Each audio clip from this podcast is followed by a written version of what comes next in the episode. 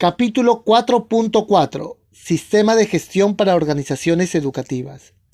4.4.1 indica la norma que la organización debe establecer, implementar, mantener y mejorar continuamente un sistema de gestión para organizaciones educativas, incluidos los procesos necesarios y sus interrelaciones, de acuerdo con los requisitos de este documento. Bueno, lo que nos invita la norma es que establecemos nuestro sistema de gestión en función del alcance determinado bajo el ciclo de PHBA. La P, que es planificar, es el sinónimo de establecer, que es lo que indica la norma internacional. El hacer es la implementar, que menciona la norma.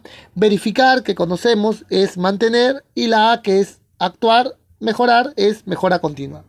PHBA es lo que nos exige en 4.41. Y además dice, incluidos los procesos necesarios y sus interrelaciones, de acuerdo con los requisitos de este documento. En ese sentido, lo que se busca es conocer la interacción de estos procesos, conocer un mapa de proceso, una ficha de caracterización de procesos que permita a nosotros identificar y controlar cómo se gestiona desde la matrícula, desde la entrega de materiales, uniformes, la ejecución de la clase, la culminación eh, de la misma, la evaluación de la satisfacción, entre otras. ¿Qué procesos soportan a una organización educativa? Por ejemplo, compra, recursos humanos, guía de orientación académica, dirección, entre otras. Indica la norma que la organización debe determinar los procesos para el sistema de gestión para organizaciones educativas y su aplicación a través de la organización. Y debe, letra A, determinar las entradas requeridas y las salidas esperadas de estos procesos. Claro, eh, para que sea un proceso tiene que haber transformación. Hay entrada y hay una salida. Letra B.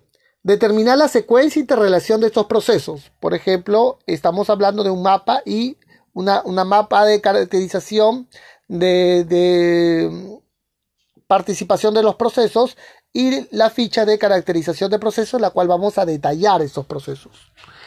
Letra C. Determinar y aplicar los criterios y los métodos, incluyendo el seguimiento, la medición y los indicadores de desempeño relacionados, necesarios para asegurarse de la operación eficaz y el control de estos procesos.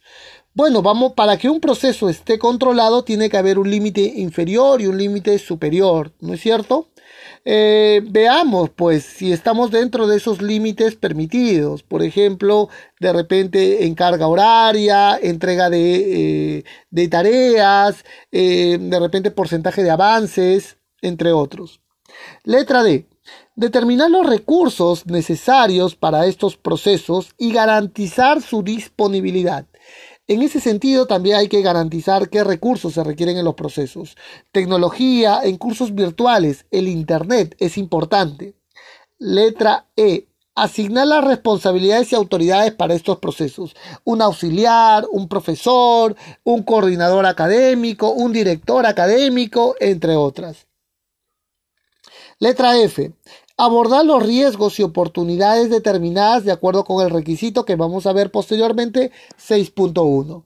Bueno, este sistema de gestión, si puedes, hazlo también por los procesos, pueden tener riesgos y también oportunidades. Los riesgos serán los efectos negativos y las oportunidades serán los efectos positivos que hay que inyectar a este sistema de gestión.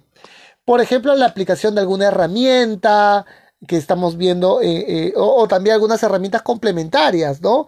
El eh, por ejemplo, me, cuentan mucho que están utilizando. El Meteor Meder también es otra herramienta, entre otras. ¿Qué más dice la norma internacional? La letra G. Evaluar estos procesos e implementar cualquier cambio necesario para asegurar que estos procesos logran resultados previstos. Bueno, eh, analizar estos procesos, evaluarlos, claro que sí, a través de indicadores, a través de un comité de gestión y vamos a evaluar cambios, ¿no? De ser requerido, por supuesto. Letra H, mejorar los procesos y el sistema de gestión.